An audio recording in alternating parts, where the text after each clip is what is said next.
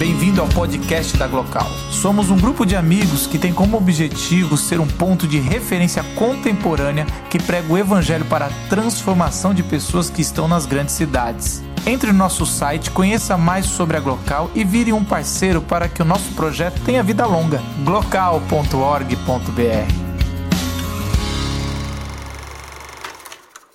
Chega mais, Gideon. Uma salva de palmas para Gideon, Alencar, doutor. Gideon, a gente, como eu já falei no começo, a gente conheceu num seminário, era só mestre na época, agora ele é doutor de ciências da religião, sociólogo, ah, um amigo que a gente tem caminhado juntos aí. Eu, eu, eu digo que uma coisa eu tenho certeza, todos vão sair muito, ah, não vou falar decepcionados, mas o Gideon tem um, um dom de não agradar ninguém. Então, se você gosta muito do Marcos, ou se você odeia o Marcos, você não vai sair tão feliz de hoje. Mas a gente quer também, como é um ambiente, como ele está acostumado muito a falar em universidade, tudo, é, tenta também, isso aqui não é uma igreja, a local não é igreja. Então, tenta ter um, um ouvido um pouco mais acadêmico uh, ou um pouco mais leve para ouvir a palestra. Pode ficar à vontade, faça uh, o que você sempre fez de trazer conhecimento do seu jeito tupiniquim. Ah, e depois ele falar a palavra, a gente talvez cante mais uma. E aí a gente, a gente vai para as perguntas aí, quem quiser participar, e aí pode pinga fogo. Boa noite, gente.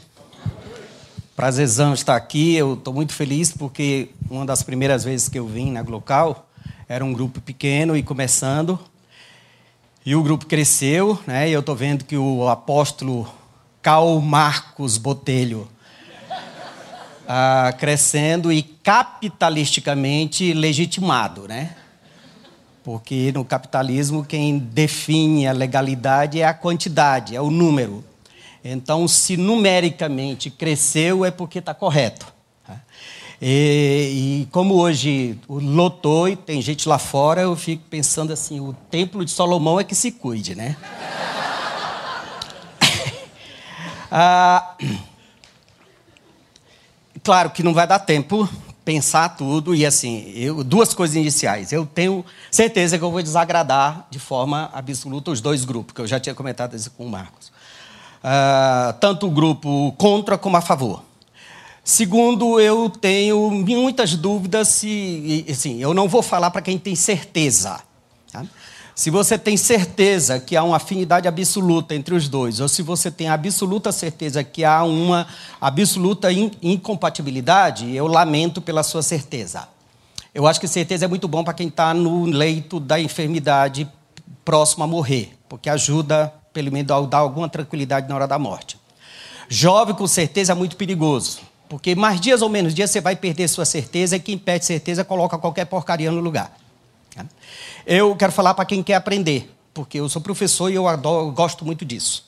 Então, pensando algumas coisas a respeito disso, pensando inclusive nesse, nessa, nesse primeiro chavão muito clássico da absoluta incompatibilidade entre os dois. Eu lembro que uma vez em sala de aula, a gente estava, não lembro bem o contexto, mas a gente conversando e uma aluna minha falou: Gideon, eu tenho. Eu acho que existe uma absoluta incompatibilidade entre ser cristão e ser político. Porque político tem que relativizar a verdade, tem que fazer concessão com questões, tem que fazer acordos espúrios, tem que. É, não necessariamente pode se posicionar com devidamente. Eu falei, tá bom, eu concordo. Eu concordo que cristão não pode ser político, porque qualquer uma das profissões que precisa fazer isso vai ser incompatível. Então, acho que cristão não pode ser político, cristão não pode ser é, é, cabeleireiro, cristão não pode ser é, é, é, policial, cristão não pode ser comerciante, inclusive, e ela, assim, ela muito bem articulada, muito legalista, era uma advogada que falava muito bem. Então, ela fez um grande discurso dessa incompatibilidade, e eu disse para ela, inclusive, que cristão não pode ser advogado. Porque se o problema é fazer concessão e fazer relativização, então. Tá? E aí a grande pergunta é: cristão não pode ser advogado, cristão não pode ser pedreiro, cristão não pode ser policial, cristão não pode ser político, cristão não pode ser, inclusive, marxista. Então, assim, é, na, na, nossa época, cristão pode ser torturador, legitimador de torturador, mas não pode ser cristão, ou não pode ser marxista. A grande pergunta é, até onde que cristão é uma prisão, uma limitação, ou ser cristão ou ser seguidor de Jesus é liberdade? Ah, essa é a minha grande pergunta inicial. Depois, a grande discussão que nós temos é o seguinte: não, mas é porque o marxismo é uma ideologia ateia e vem a grande chavão que todo marxista de shopping gosta de repetir, que é a religião é o ópio do povo. E eu já vi muito isso na universidade. E eu lembro rápido, eu lembro de uma outra vez na universidade em que nós tivemos uma palestra e uma amiga nossa pesquisadora fez uma brilhante apresentação. Ela fez pesquisa com, com, com, com gente de vulnerabilidade social aqui em São Paulo, numa determinada região de São Paulo, e ela fez todo o seu discurso com uma legitimação muito bem consistente de que religião é alienação, portanto, religião deveria ser absolutamente excluída da realidade da onde ela estava pesquisando. E aí, quando ela terminou a, a palestra dela, a gente foi para a pergunta. Eu falei, amiga, nessa região que você pesquisa, tem teatro? Claro que não tem, todo mundo sabe que na periferia não tem. Né? Por que, que tem esse teatro aqui ou os demais teatros se não for região de classe média? Ela falou, não, não tem. Tem cinema? Não tem. Tem um centro social, cultural, minimamente é, sociável nessa região? Não, não tem é, tem alguma praça, tem alguma escola, tem alguma coisa minimamente com, com, com habilidade, onde as pessoas possam estudar, onde as pessoas possam tocar violão, onde as pessoas possam se reunir, algum espaço com o mínimo de viabilidade social nessa região? Não, não tem. Então só tem igreja evangélica, ou igreja pentecostal. Falei, que alienação? Você está falando de quê? Quem quem e de que esse pessoal é alienado nessa periferia. Porque é muito fácil para o intelectual de classe média, essa elite branca da classe média escolarizada, principalmente dentro da universidade, olhar na periferia, lotada de igreja evangélica, e dizer que é uma cambada de imbecis, no processo de imbecilização absoluta da religião, em que estão sendo expoliadas e explorados e todos alienados. Perguntei para ela, quem de fato é alienado nessa situação? Religioso que está nesse espaço, dando o mínimo, o mínimo de sociabilidade a essas pessoas, ou um intelectual que chega lá fazendo pesquisa? Tá? Na minha época de faculdade, mesmo que eu fiz filosofia, quase 30 anos atrás, é, uma vez teve essa discussão, né? Ah, uma cambada de alienado. Eu falei, quem, quem é alienado? Esse pessoal que está fazendo algum trabalho social na periferia ou nós, estudantes de filosofia, sendo pagos pelo governo para estudar? Quer dizer, nós em plena faculdade pública, financiados, estudando Karl Marx, estudando Hegel, estudando os clássicos gregos, sendo pagos para estudar, e, e eles é que são alienados. Então, assim, um, um dos grandes problemas da, dessa relação de incompatibilidade recíproca é de gente que não conhece o marxismo e de que não conhece o cristianismo. Porque você conheceu o mínimo. E aí, assim, do jeito que nós temos uma espécie de. Um, um, uma generalização de analfabetismo dentro do mundo evangélico em geral, quando a gente conhece o mínimo, conhece alguns chavões, versículos bíblicos, chavões que a gente usa para carimbar algumas coisas, né? Que a gente faz qualquer coisa e carimba com versículo bíblico, mesmo fora do contexto. Dentro do universo da intelectualidade de esquerda, tem também uma série de pessoas que têm uma pilha de frasezinhas de efeito de Karl Marx, e essa é a principal. Qualquer coisa, alienação, religião é o ópio do povo. Tudo bem, Admito absolutamente, eu não sou ingênuo para não admitir que a religião tem uma capacidade de opiácia fenomenal. Todas as religiões. Porque, teoricamente, toda religião é uma proposta de transcendência, é uma proposta de um outro mundo. Se você pensa no céu, no Shangri-La, no paraíso, no purgatório ou no nirvana, alguma coisa num outro mundo. Ora, na medida que qualquer uma dessas propostas ideológicas transfere as tensões, as esperanças, as possibilidades, as consumações, o grande final para um outro mundo, é um processo de alienação, óbvio. Principalmente na medida que a religião serve, serviu e serve ainda hoje como amortecedor das lutas sociais. Porque na medida que dizem, não, nós estamos aqui, assim, nós estamos vivendo sendo espoliados, sendo explorados, sendo ridicularizados, sendo assim, aqui do lado de cá do meu, do meu roçado está faltando água, mas do outro lado, do roçado do coroné, coincidentemente tem água. Não, é porque Deus quer. Ora, se é uma questão que Deus quer, ou se eu estou apenas cumprindo um karma de uma outra vida, ou se é apenas o meu destino, ou se é apenas desígnios divinos, ou se porque no no, sub, no sub, sobremundo da teogonia universal, as forças espirituais, que você pode chamar isso de Deus, o diabo, Buda ou qualquer outra coisa, o raio que o parta, você diz, não, mas isso é porque a divindade estabeleceu assim. Ora, na medida que qualquer uma dessas propostas religiosas estabelece esse modelo como um modelo em que é assim, porque o destino, o karma, o divino ou qualquer outra entidade estabeleceu assim, e que isso só pode ser mudado num outro mundo, é um processo sim de alienação. E religião, invariavelmente, se caracteriza por isso. Agora, se Jesus. Aí a, a grande pergunta, mas eu poderia classificar Jesus como de fato um ser alienante ou alienado? Se você não prestou atenção, era bom prestar atenção com o que, que retrata no Evangelho. Jesus é um indivíduo que anda em casamento, em enterro, em festas. Jesus é um indivíduo que fala com criança num ambiente que criança não significa nada. Criança, inclusive a geração de vocês, chegaram, vocês chegaram no momento exato, viu? Se vocês lembram, o ECA está completando 20 anos agora. Né? Negócio de direito de adolescente de criança é coisa dessa geração. Na minha, inclusive, não tinha isso. Ou seja, da minha geração para trás, mente, como diria o Douro Paraguaçu, não tinha esse negócio de direito de criança. Muito bem na época de Jesus. Se vocês lembram o texto, os próprios discípulos estão impedindo de Jesus atender as crianças. Ou seja, no momento que criança não significa nada, mulher é alguma coisa que não significa nada abaixo de coisa nenhuma. Porque vocês lembram, a genealogia bíblica é Abraão gerou Isaac, Isaac gerou Jacó, Jacó, quer dizer, é macho dando cria macho. Mulher não tem nenhuma significância. E aí Jesus fala com mulher, fala com criança, pega em leproso, vai na casa de pecadores. Qual é o grande chavão a respeito de Jesus? É um comelão amigo de pecadores. Quer dizer, a pergunta é: hoje, enquanto cristãos, as pessoas que não são cristãs, que convivem conosco, nos chamam de comelão e amigo de pecadores? Nós temos esse chavão de sermos amigo de pecadores?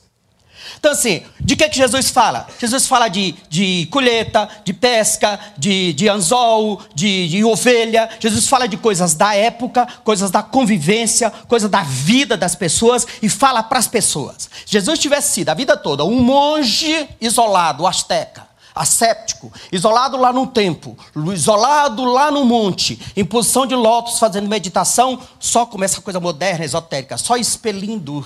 É,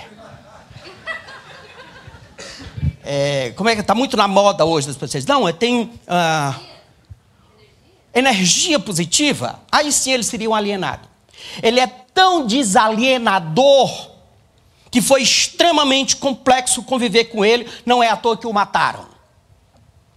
Aliás, inclusive é o risco de ser muito parecido com Jesus, é porque o risco que você pode terminar igual a ele. Portanto, nós estamos muito longe deles. O nosso cristianismo, sim, é e foi, tem sido esse cristianismo falso. E aí, a religião é alienante? É. O cristianismo não deveria ter sido ou não deveria sê-lo. E aí a grande pergunta, sim, mas por que, que Marx diz isso? Que tipo de cristianismo Marx conhece na sua contemporaneidade? Marx conhece três tipos de cristianismo. Eu estou contemporizando aqui muito rapidamente. Marx conhece um cristianismo antissemitista, Marx conhece um cristianismo estatal e Marx conhece um cristianismo colonialista. Aliás, vai fazer aniversário, o aniversário dele dia 5 de maio, né? Não sei se foi coincidência astral, esse negócio da gente ter escolhido essa data agora.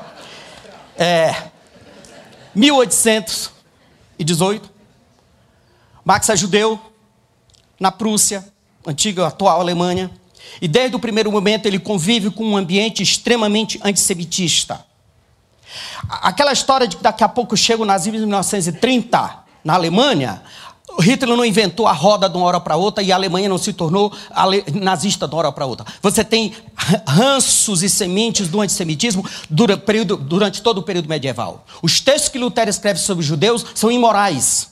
A, a, missa católica sempre amaldiçoava os judeus como os deicidas. A missa católica deixa de amaldiçoar os judeus agora na década de 60 no Concílio Vaticano II. Então, durante séculos se amaldiçoou o judeu e sempre o identificava como deicida, os, os assassinos de Deus. Ademais, como a igreja sempre proibiu usura, no caso juros, os únicos amaldiçoados mesmo que podiam exercer é, emprestar dinheiro com juros, juros eram judeus. Não é à toa que eles se tornaram donos dos bancos no mundo. Então, o ambiente que Max convive na sua infância e adolescência é um ambiente profundamente é, é, é, contaminado por esse antissemitismo. É tanto que daqui a pouco o próprio pai dele se é, deixou, é, se converteu ao cristianismo, provavelmente por conveniência. Depois ele foi embora, foi para a França, depois terminou indo morar na Inglaterra. A vida toda, depois de adulto, ele viveu na Inglaterra. Que cristianismo que ele conhece na Inglaterra? Ele conhece um cristianismo estatal. E com todo respeito aos meus amigos anglicanos, o início da igreja anglicana não é nada confiável ou recomendável. Se vocês conhecem a história, vocês lembram bem disso. Que, que, cristianismo que Marx conheceu? Ele conheceu um cristianismo formal, perdulário, opressor, profundamente estatal. E um cristianismo colonialista. Quem é o maior país, a grande potência, o grande império no século XIX? É a Inglaterra, que domina o mundo inteiro. E aí, assim, eu vejo muita gente criticando o marxismo e diz assim: ah, tá. Então vamos pensar o seguinte: que tipo de testemunho o cristianismo do século XIX britânico deu na Ásia? A Inglaterra dominou a Ásia quase na sua totalidade, especificamente a Índia e o Paquistão. Por que, que o Paquistão e a Índia não se tornaram cristãos, apesar do todo o domínio que a Inglaterra tinha no século XIX? Por quê? Porque foi um cristianismo de colonização. Missões e colonialismo se confundem. É um cristianismo opressor, de roubalheira mesmo, em que se oprime e se rouba toda a riqueza do país. E um dia desse eu estava conversando com um médico, eu cheguei num médico e ele falando, elogiando a Inglaterra, país muito desenvolvido. É, claro, ficou durante um ano explorando. O que, que é a, África ainda hoje? A África é fruto de uma colonização imoral, inclusive de países europeus protestantes. O que, que foi o genocídio de Ruanda na década de 90? Foi um domínio de um país, do, do, do, do domínio católico holandês em Ruanda, que produziu o genocídio do Tutsi e dos Hutus. Então o testemunho cristão foi péssimo, para dizer o mínimo. Aí então, o cristianismo que Marx conheceu, a religiosidade que ele conheceu, foi de péssimo testemunho para ele. Diz, ah, mas cristão não pode ser marxista. Aí pode ser capitalista. É, porque uma coisa exclui a outra. E aí, eu, eu, eu, eu queria reduzir o tempo o máximo possível para eu chegar numa questão fundamental. Você colocou já a, a imagem do. Coloca a imagem do, do Dom El da Câmara, por favor. Eu presumo que vocês conheçam essa frase, essa frase é muito conhecida. Dom El da Câmara foi um apóstolo, verdadeiro apóstolo, que não foi preso, inclusive, na época, né? Que trabalhou com os pobres no, no, no, em Pernambuco. Quando dou comida aos pobres, me chamo de santo. Quando pergunto por que eles são pobres, chamam-me de comunista. A minha grande pergunta para vocês hoje é assim: que tipo de cristianismo nós estamos vivendo ao ponto de testemunharmos a respeito de Jesus para a nossa época? O testemunho que Marx teve dos seus contemporâneos foi esse que produziu esse tipo de ideologia anticristã. E aí eu queria desafiar vocês como uma resposta nossa hoje, a nossa contemporaneidade. Nós temos que dar resposta ao nosso tempo. E eu queria desafiar vocês pensando na história de Daniel e seus amigos. Coloca o texto para mim, por favor. Vocês conhecem o texto, né? Presumo que a grande maioria conheça. O momento ah, em que eh, a Babilônia invade o reino de Israel. Daniel 1, 3 e 4. Então o rei ordenou, ordenou que apenas o chefe dos oficiais da sua corte, corte trouxesse algum dos israelitas da família de Israel e da nobreza. Preste-me atenção: jovens sem defeito físico, de boa aparência, culto, inteligentes, que dominassem os vários campos do conhecimento e fossem capacitados para servir no palácio do rei. E ele devia ensinar-lhes a língua e a literatura dos babilônicos. Para que Preste atenção. Você tem uma invasão do império. O grande império da época era o Império Babilônico. O Império Babilônico invade qual é o público objetivo e fundamental para o império? Os jovens. Não mudou muita coisa. Quem é o público fundamental hoje do comércio de qualquer outro tipo de ideologia, da música, do cinema, do teatro, de todas as propostas que exigem, são jovens. Por quê? São possivelmente ainda usáveis. Vocês podem ser instrumentalizados. Vocês ainda têm tempo para serem explorados. Não dá para explorar os velhos.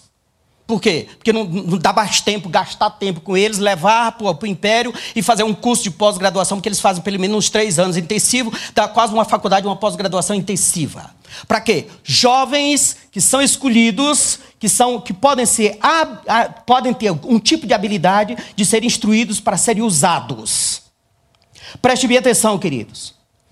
Todas as ideologias querem usá-los, tanto de esquerda como de direita. A grande pergunta é: que tipo de testemunho você vai dar para a sua realidade? E aí, eles são levados, são ensinados, e aí, capítulo 3, tem um grande evento em que o rei constrói uma grande estátua de 27 metros de altura, uma estátua de ouro. Típico de governo que não tem o que fazer. Tipo de custo governamental. Quer dizer, você tem uma pilha de coisa para resolver, mas o governador resolve, o governador o presidente, qualquer outra coisa, resolve fazer uma grande estátua a ele mesmo. Porque no fundo, no fundo, todas as obras públicas têm muito disso. Então se faz uma grande estátua e aí junta todo o puxa-saquismo do, do, do, governo, assim todos eles, sátrapas, prefeitos, governadores, conselheiros, tesoureiros, juízes, magistrados e todas as autoridades provinciais se reuniram para a dedicação da estátua que o rei Nabucodonosor mandara erguer e ficaram de pé diante dela. Imagina a cena. Aquela mise-en-scène, aquele fantoche, aquela coisa típica de solenidades oficiais. Todo mundo sabe que aquilo é mentira, todo mundo sabe que está todo mundo mentindo, mas todo mundo faz aquele pastiche, aquela mise-en-scène para pousar para a foto. E aí, no meio dessa encenação, três jovens dos que tinham sido trazidos como escravo resolvem ter um comportamento diferente. E aí, eles não se dobram a estátua e são chamados pelo rei. E o rei diz: Olha, vamos dar uma segunda chance. A, a, a, coisa é tão falseada, a coisa é tão mentirosa que eles sabem que não vale nada. Mas olha, nós vamos dar uma segunda chance. E aí nós vamos fazer de novo toda a solenidade. E agora vamos tocar. E na hora que tocar, vocês têm que se dobrar. E aí eles respondem. Sadraque, Mesaque e Abednego. E aí é interessante uma coisa. Se vocês lembram do texto, o nome deles é Daniel, Azarias. Esqueci os nomes?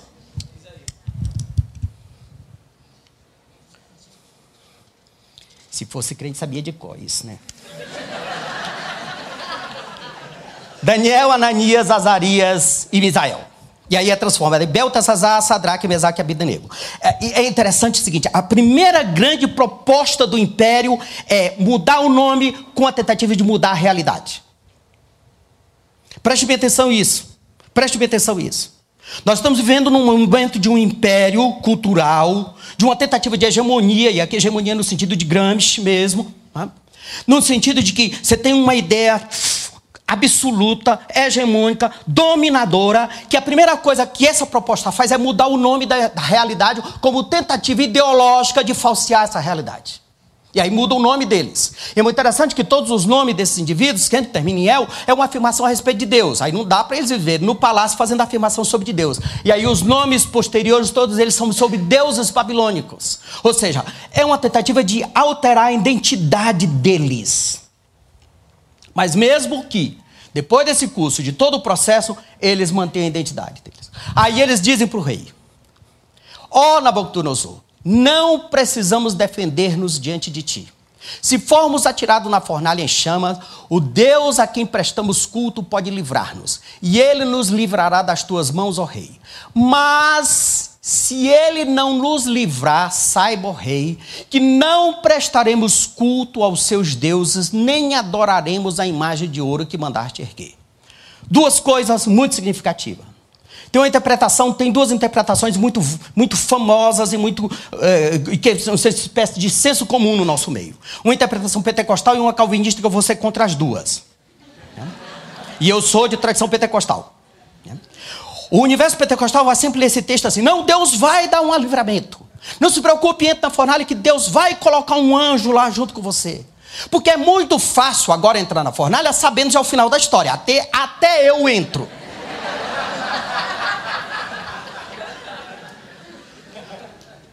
E preste bem atenção, eles não têm certeza do livramento. Eles dizem: Deus pode nos livrar, mas se Ele não livrar, eles não têm certeza. Depois que a história aconteceu, até eu tenho fé. Uma coisa é ter fé antes desse negócio acontecer.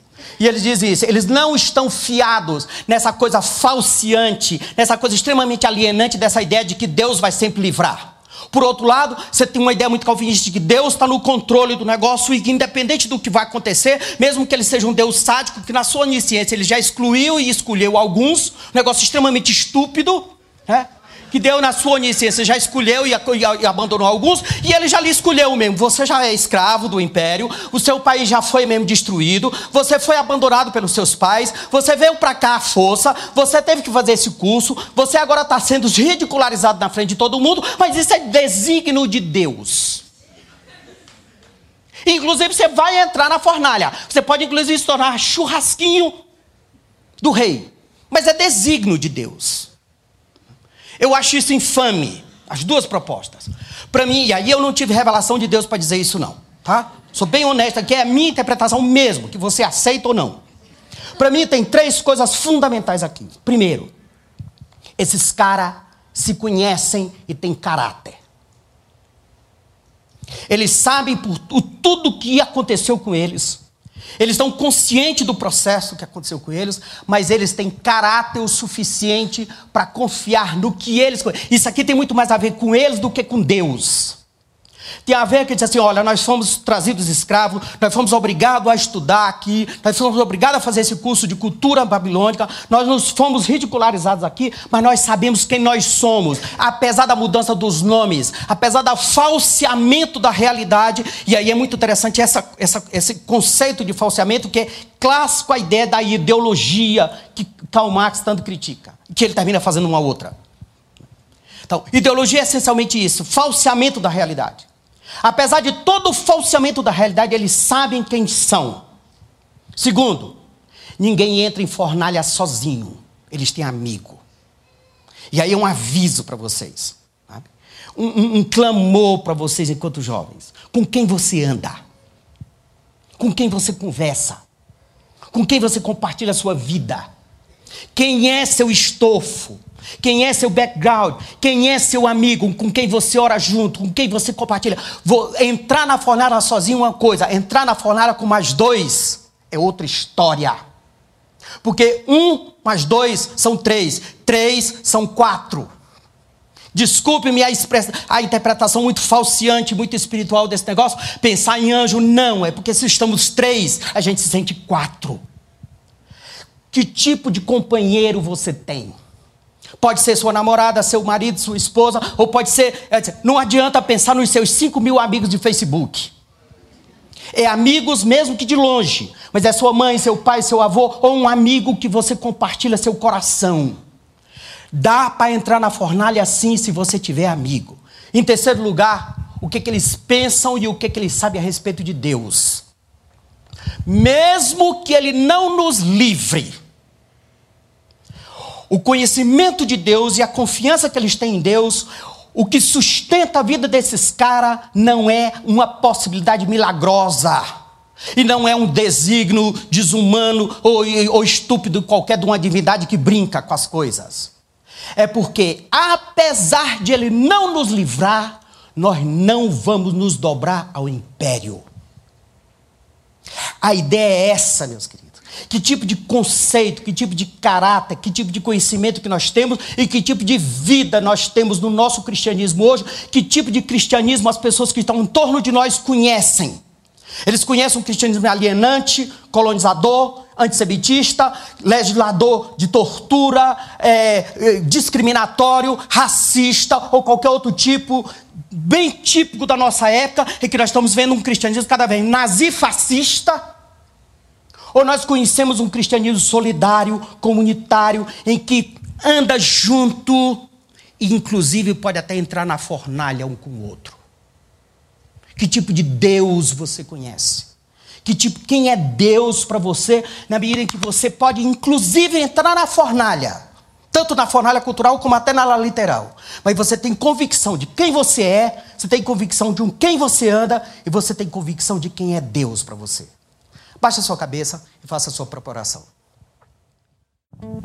Bom, galera, a gente tem mais 15 minutos, então a gente vai fazer o seguinte. A gente vai fazer uma pergunta. Vem cá, Gideon. Gideon vai tentar responder mais objetivo, meio twitteriano. Ah, eu sei que você odeia isso, mas é, essa é a nossa geração. Depois a gente vai fazer combos de três perguntas. Uma coisa só que eu peço para vocês, cadê o Lucas? É, não, assim, pergunta, não tente expor sua tese. A gente sabe que você é muito inteligente, estudou para caramba Marx, mas só pergunta, sabe? Assim, singelo, legal. Pode perguntar qualquer coisa e, como diz o. E você pode responder qualquer coisa, entendeu? Assim, estamos nessa liberdade. Já levanta a mão aí, a gente vai. Não, tem um lá, já é o primeiro e depois a gente faz os combos. Vai. Isso aí, Lucas.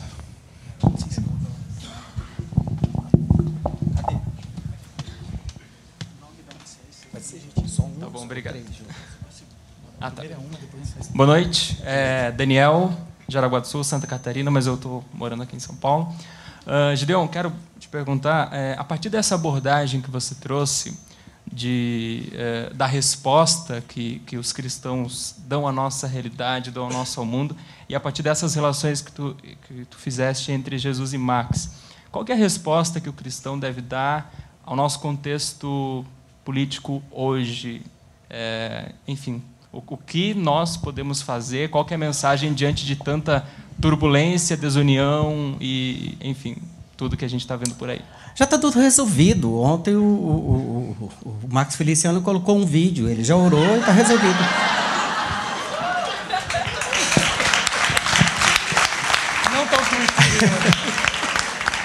ah, é, é, esse era um medo que eu tinha. Eu sabia que, mas, que ia acontecer isso. E, cara, eu vou dizer uma coisa. Eu lastimo profundamente. Lastimo profundamente que a nossa resposta tem sido péssima com louvor. A representatividade. Com louvor, literalmente. Abre, é, no futuro, quando os historiadores vão forem fazer história, a historiografia dessa época, tudo bem que pode ser que o negócio seja tão avacalhado que nem vá se falar da presença evangélica da época, mas a, as nossas respostas enquanto evangélico enquanto cristão têm sido muito ruins. Muito ruins. Lastimo profundamente. E lastimo profundamente pela geração que está vindo. Porque como eu disse, assim, uh, o, o, o, e eu, eu me recuso a dizer os nomes, uh, o principal fascista que nós temos hoje, inclusive, é do Partido Social Cristão. Né? Quer dizer, ser cristão hoje é ser fascista, defensor de torturadores. Enquanto ser cristão em outras épocas e outros locais é outra coisa. Então, assim, agora, tem esperança? Tem, inclusive em vocês. A minha geração já passou dos 50, já não dá mais, eu já estou em carreira descendente. Vocês estão começando. Então, eu espero que vocês inventem a roda e façam alguma coisa, porque está muito ruim. Muito ruim. Agora, por outro lado, tem um lado positivo. Desculpe.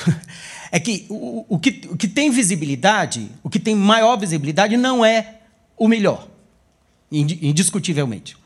Agora, é claro, imprensa gosta disso, imprensa gosta. É aquela clássica história da imprensa, o que, que é jornal, o que, que é notícia. Se o cachorro morde uma pessoa, não é notícia, mas se a pessoa morde o cachorro, é notícia. Né? Vocês já viram isso. Então, assim, só vai para a manchete o, o estrambólico, o ridículo, o absurdo. Mas tem muita gente séria fazendo muita coisa de forma anônima. Ou seja, como eu gosto de brincar em sala de aula, tem crente, tem verdadeiro, tem santo e crente salvo até no nosso meio. Ok. Galeria, na última a gente faz aí. Tá. É, Daniel, é aqui de São Paulo, objetiva. Que conceitos marxistas você diria que não são compatíveis com o cristianismo? Uh, vai juntar as três? Não? Faz, faz, faz três, que é melhor que três, uhum. vai demorar mesmo. Levantado, né, Bruno? Seu nome, de onde você é. é eu sou Júnior, eu não sou de igreja nenhuma. Você falou em relação ao contexto lá de Marx, da, da realidade dele em relação ao cristianismo. Você acredita que Calvino, é, as intenções de Calvino não eram a, a reforma, mas sim beneficiar a burguesia da época? Tem mais uma aqui. Tem outra? Tem mais uma aqui. Deixa eu passar aqui. Não vou sentar no colo de ninguém, não. Só vou tentar passar. Tem três presbiterianos. Acho que eles estão. É, Flávio, calvinista, marxista, corintiano. Né? é, o... Não, só, Gideon, se pudesse falar um pouco, até tem um pouco a ver com o que o colega disse ali atrás sobre a questão dos conceitos marxistas, é, que são aproveitáveis ou não. É, será que essa compatibilidade ou incompatibilidade entre o cristianismo e o marxismo, quando a gente discute isso simplesmente, a gente não ignora o fato de que existem muitos cristianismos e muitos marxismos, de forma que qual marxismo é incompatível, qual cristianismo é incompatível? A questão é de saber fazer a leitura das diversas correntes que essas duas tendências têm. Ok. Gente, eu, dou aula, por exemplo, agora na Faculdade Batista, eu dou uma pós-graduação, dou aula o dia inteiro. Então, assim, a gente está acostumado a ter um longo tempo para desenvolver os conceitos, fazer a introdução, depois desenvolver. Então, assim, ser sintético. Claro, eu tinha certeza que eu não ia dar conta, por razões óbvias? Em, em 20 minutos, dar conta disso. Mas, assim, de forma objetiva, tem duas coisas que eu não concordo absolutamente com o Marx. Primeiro, a questão da luta de classe. Eu sou weberiano, então, essa, essa ideia de reduzir a realidade a proletários e burgueses não é bem assim. A, a, o, o, tem muita é, nuances no meio das coisas. No, nesse sentido, eu sou muito beberiano pensar em termos de camadas sociais. Porque as camadas sociais são muito mais complexas nesse sentido. Então, assim, não, não dá tempo para aprofundar isso aqui. Então, a luta de classe, e a luta de classe não tem nada a ver com Cristo. Não tem nada a ver com Jesus. Primeira, porque assim, você coloca os dois grupos em pé de guerra, absolutamente, no sentido de que no futuro você tem uma ditadura do proletariado. Lamento. Isso não existe. Segunda coisa, Marx é um indivíduo do século XIX, então ele tem uma cabeça positivista. Ele é um pós-hegeliano, aí você tem toda uma discussão mais técnica, mais filosófica. Ele é da esquerda hegeliana, e assim, ele tem também um, uma aversão ao hegelianismo, que para Hegel um filósofo anterior a ele, ele entende o Estado, a filosofia e a moral e a religião como o espírito absoluto, e na cabeça de Hegel, se, se, e, e, o principal texto do Marx nessa análise é a crítica da filosofia do direito de Hegel, onde Hegel vai dizer que isso, essa grande consumação da verdade absoluta, é o cristianismo. E Marx vai contra isso. Então, assim, a luta de classe e essa perspectiva, e aí, como, vê, como, como Marx é um filósofo do século XIX, com essa, com essa mentalidade positivista e evolucionista, ele pensa, ele vai pensar lá no mundo. Primeiro momento, economia de subsistência, depois mercantilismo, depois economia produtiva. E assim, lembre, Marx é contemporâneo do século XIX da Revolução Industrial. Então ele não conheceu o capitalismo financeiro e o capitalismo moderno. Então ele pensa numa evolução homogênea, absoluta, em que vai se caminhando evolucionisticamente para chegar numa ditadura do proletariado, numa sociedade sem classe. Ou seja, utopia mesmo. Tem um texto muito interessante do André Kirk, que está esgotado, que foi um texto que ele fez junto, que o Paul Freston é, trabalhou, é Cristianismo e Marxismo, Desafio Mútuo, se não me engano. Até procurei esse livro e não encontrei, que seria um livro que é para indicar para vocês. Então, assim, essa ideia de um, de um crescente, evolução, evolucionista, homogêneo, absoluto, em que nós estamos todo mundo chegando aqui, não é verdade. O mundo tem idas e voltas, o mundo tem. É, assim, ah, nós estamos numa sociedade moderna e pós-moderna. É, moderna e pós-moderna para quem vive na classe média, trabalhando com shopping e não sei o que, não sei o que. Anda na periferia, o que, que você vê? Que o pessoal não chegou nem na modernidade ainda. Então, na nossa contemporaneidade, você tem tudo isso. Então, a realidade não é essa. Bom, essa é a primeira coisa. Segunda coisa, a questão. É, eu vou fazer uma ressalva na sua pergunta, que você disse. Quais são a intenção? É, é, é difícil julgar que é a intenção. Talvez a palavra não tenha sido ideal. É, é muito cômodo para mim ou para qualquer outra pessoa olhar para trás e fazer uma crítica ao pensamento do indivíduo da época. Mais uma vez, Calvino também é um indivíduo da sua época. A mesma coisa o próprio Lutero. Então, assim, é, tem um chavão no marxismo e diz assim, o que Marx fez pelo proletariado, Calvino fez pela burguesia. Quer dizer, nesse sentido, é uma legitimação dessa burguesia, dessa burguesia nascente que está saindo do mercantilismo e chegando numa nova classe social. Agora, também seria uma desonestidade da minha parte reduzir o calvinismo a uma mera legitimação da burguesia. Agora, que é sim um elemento, do ponto de vista filosófico, meramente filosófico, um elemento extremamente legitimador da burguesia é. Tá? Bom, a terceira questão. Ah... Pois é, assim, eu, tem, um, tem um chavão, uma história folclórica que. Lembre, assim, um, um, uma, de, uma das grandes demonstrações do nosso analfabetismo político e cristão é confundir marxismo com comunismo. Então o pessoal diz, ah, o comunismo é do diabo, então Marx, Marx é do diabo. Então, assim, aí o pessoal quer jogar na conta de Marx todos os problemas posteriores que tiver. Marx é um intelectual de origem do, jure, do direito que está trabalhando filosofia do direito. Ele começa a estudar Hegel, filosofia do direito. Depois ele vai fazer uma filosofia de, de análise política, econômica. E ele brinca, ele escrevendo para Engels, diz assim, nunca alguém, durante a vida toda, estudou o capital sem tão pouco. Que era um pobretão. Quer dizer, ele teve uma vida que é meu sonho de consumo, arranjar um milionário para sustentá-lo. Né? Adoraria arranjar um padrinho para me sustentar só para eu estudar. Mas ele viveu a vida toda nisso. Então, assim, ele é um indivíduo da sua época. Então, ele conhece esse tipo de cristianismo. Agora, e aí no final, quando já começa a ter os movimentos comunistas, ou as próprias ligas, na, contemporaneidade dele, tem um movimento do, do famoso socialismo utópico francês, que é a Liga dos Justos. Então, e a grande crítica que ele faz a Proudhon. Então, assim, ele, aí no final da vida dele, ele diz assim: de uma coisa eu tenho certeza, eu não sou marxista. Com certeza a gente diria, se Jesus visse algum do, alguma das coisas que fizeram o nome dele, ele diria: com uma coisa eu tenho certeza, eu não sou cristão. Porque assim, aí você jogar na conta de Max, como eu vejo muita gente de forma desonesta, jogando na conta de Max, uma vez um aluno veio falar isso para mim. Não, é porque Stalin matou muita gente, se fala muito do, da mortandade que Hitler fez, Hitler matou 6 milhões, mas Stalin matou 20 milhões. Falei, tá, isso é culpa de, de, do, do Max? Então, assim, então é culpa de Jesus o que as cruzadas fizeram? Você tem, um século depois, algumas décadas depois. Então, você tem diferentes tipos de cristianismo e diferentes tipos de marxismo. Então, assim, eu conheço muita gente contemporânea minha dentro da universidade que seja marxista. Maravilha! Marxista, bem marxista mesmo. Né? E aí, aquele chavão besta de que, um dia desse, ah, se você é de esquerda, você não pode usar é, iPhone, não pode usar internet, porque isso é uma, é, uma, é, uma, é uma conquista do capitalismo. Eu falei, ah, se você é de direita, então você também não deveria receber 10 por terceiro, FGTS, porque isso é conquista da esquerda. Ah!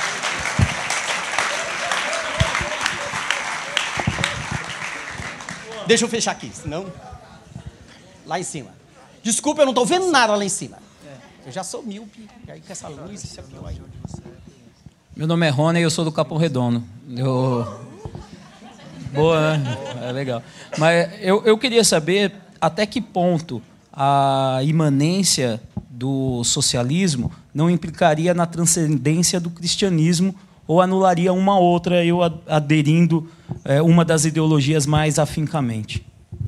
Aleluia. Desculpa, galera, tô pisando em todo mundo. Onde que é? Brother, seu nome de onde você é? Fábio de São Paulo, ok. É, muitos apologetas cristãos na internet, né? Eles dizem que o marxismo e o, o comunismo, sei lá, e o, e o cristianismo não são compatíveis porque os marxistas dizem que os fins justificam os meios. Eu queria saber se isso é verdade, a opinião do senhor sobre isso. E se for verdade, como que o senhor enxerga essa questão da compatibilidade, se Jesus Cristo, ele sempre pregou normas morais e pregou coisas com relação a se o teu olho pecar contra ti, joga-o fora e coisas desse tipo. É, coisas bem categóricas. Como é que... Mais uma ou duas? Faz as duas aí. Faz as duas? Nossa, tem um milhão de pessoas. O cara é justo aqui, escolheu quem foi primeiro. Muito bom. Isso é bonito. Seu nome de onde você é? Pergunta. Eu sou Lucas, assembleiano e de esquerda. É, Eu queria eu queria, à luz do Deus que favoreceu Sadraque, Mesaque e Abednego contra o establishment, ou do próprio Jesus revolucionário, eu queria que a gente, o Senhor ajudasse-nos a interpretar o texto de 1 Pedro, capítulo 2, versículo 13. Sujeitai-vos, pois, a toda ordenação humana por amor do Senhor, quer ao rei como superior, quer aos governadores, como por ele enviados para castigo dos malfeitores e para, para louvor dos que fazem o bem. Mais uma aqui. Agora eu já esqueci essa cara. Deu para ver que é assembleando pelo. tom bíblico. É, boa noite. Eu sou o Sigmar, da Zona Sul, é, Grajaú. É, queria fazer uma pergunta.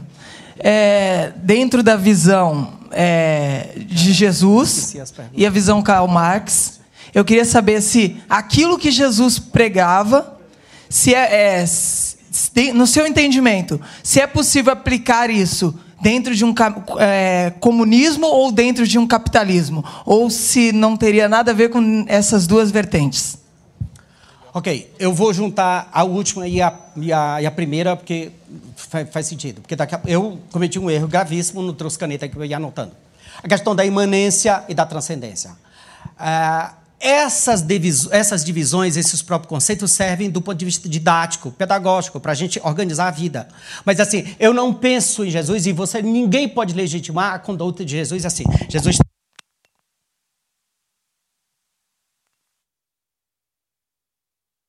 acostumado com essas coisas. Alô, não. Jesus está aqui, aqui é um momento espiritual. Agora eu vou para um momento material. Jesus não tem essa neura que a gente tem. Então, essa divisão entre imanência e transcendência é uma coisa, do ponto de vista pedagógico, é válido, mas do ponto de vista da prática, não existe isso. Então, assim, a imanência marxista não é uma anulação da transcendência cristã, porque a transcendência cristã não é uma alienação em absoluta transcendência. O mesmo Jesus que vai para o casamento, eu adoro isso, eu vou, eu vou problematizar isso. Jesus vai para um casamento e chega lá, falta vinho. Foi desígnios de Deus para todo mundo. Agora eu vou dar uma pregação aqui, porque esses. O que, que Jesus faz? Faz mais vinho. Faz mais vinho. Sabe? Pensei que você ia dizer aleluia. Sabe? Não tinha álcool, uma ova. Não tinha álcool, mas bebedava do mesmo jeito. Como é que Jesus legitima uma cambada que bebeu todas e vai continuar bebendo ainda mais? Sabe? Jesus é o Deus que celebra a vida. Sabe? Não tem essa neura intranscendente. E assim, e vocês sabem, vocês que estão nessa fase, eu já passei a época de acampamento, eu não aguento mais acampamento, eu já dei minha contribuição à história da humanidade. Mas acampamento tem muito isso. Nós estamos aqui na reunião, é todo mundo muito espiritual, todo mundo muito transcendente. Termina a reunião, vamos jogar bola. Aí toda a transcendência desaparece. Então, se é que eu conseguir responder, as duas juntas. Assim, não existe, para Jesus não existe essa diferença. Ele encarna a vida, e a vida, e na vida estão os valores de Deus. As duas, as duas do meio eu já me perdi rapidamente. Falta aquela que ele falou sobre a questão de onde a ah, o texto de Pedro, das, das autoridades. Ah, das isso. autoridades. Obrigado, quem socorreu. É, é, o, o, problema é a gente construir. Eu, eu não sou biblista, sabe? Eu sou analfabeto de pai e mãe de grego e hebraico. Sabe? Eu dou aula em seminário há mais de 25 anos, mas eu sempre trabalhei com a área humana. Sabe? E aí eu gosto de brincar a respeito disso, porque como eu não sou pastor e não sou teólogo, eu posso dizer qualquer coisa. Né? Mas eu tenho muito problema com essa coisa da gente fazer toda uma construção teológica em cima de um versículo, isoladamente. Porque esse mesmo versículo que legitima a autoridade tem outro versículo que diz para você romper com a autoridade. E aí eu gosto muito de um autor, e se você é de esquerda, provavelmente você conhece, Jacques Ellul. Jacques Ellul é uma inspiração da minha vida. Um, um filósofo francês de esquerda, crente convicto, que trabalha a ideia de que a autoridade ou poder é do diabo. Quem é fascinado pelo poder é Satanás. Leia um livro Política dos homens e políticas de Deus. E se você prestar atenção no Evangelho, Jesus sempre vai ridicular com o poder, ridicularizar com o poder. Aliás, desde o Antigo Testamento. O que, que são os profetas? Os profetas é um calo na história dos poderosos e que está sempre pondo o dedo na ferida, ridicularizando o poder. Deus não é Deus de poder, Deus é Deus de amor. O nosso Deus, quem é fascinado pelo poder é Satanás e toda a sua curriola. O Deus bíblico é o Deus do amor. Portanto, sim, você tem que obedecer à autoridade. Claro, porque senão esse negócio vira. Eu sou anarquista. Mas, claro, você tem que ter o um mínimo de habilidade. Nesse sentido, eu sou, eu sou discípulo de Jacques Ellul, porque ele é anarquista cristão.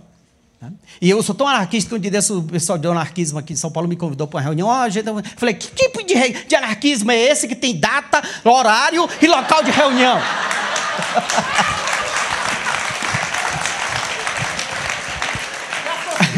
é, é ótimo ser irresponsável nesse sentido para dizer qualquer coisa. Mas assim, brincadeiras à parte, é claro que você tem que ter autoridade, é claro que você tem que ter horário, é claro que você tem que ter mínimo de estabelecimento, é claro que você tem que ter algum tipo de hierarquia, mas as hierarquias têm que ser, estar a serviço da vida e não a vida. Lembra do texto de Jesus? O sábado foi feito para o homem, não o homem para o sábado. Toda e qualquer lei pode e deve ser quebrada em favor da vida. É a história de Jesus quando leva com aquela, cambada de canalhas, levam a mulher adúltera para Jesus. Quer dizer, é a primeira vez que você tem uma mulher cometendo adultério sozinha. Né? É, é o cúmulo do cinismo. E qual é a coisa? Essa mulher foi pega em adultério, sozinha, e aí assim, a lei diz que você tem que matar. E o que, é que você diz? Quer dizer, qualquer opção que Jesus tivesse, se ele dissesse mata, apedreja, ele seria conivente com o assassinato. Se ele dissesse não apedreja, ele seria conivente com o adultério. E aí o que Jesus faz? Ele transcende a lei. Lei existe para ser quebrada em benefício da vida. Então a ideia é essa. Você tem que obedecer à autoridade, mas nem que essa autoridade é usurpadora, opressora, ela deve sim ser quebrada e, e ultrapassada. A outra pergunta.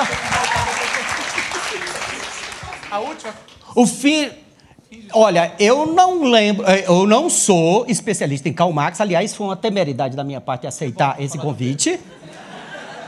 E aí eu já brinquei com o Marco Botelho, disse assim, foi uma temeridade da minha parte, foi uma temeridade da parte dele, e foi uma temeridade da parte de vocês.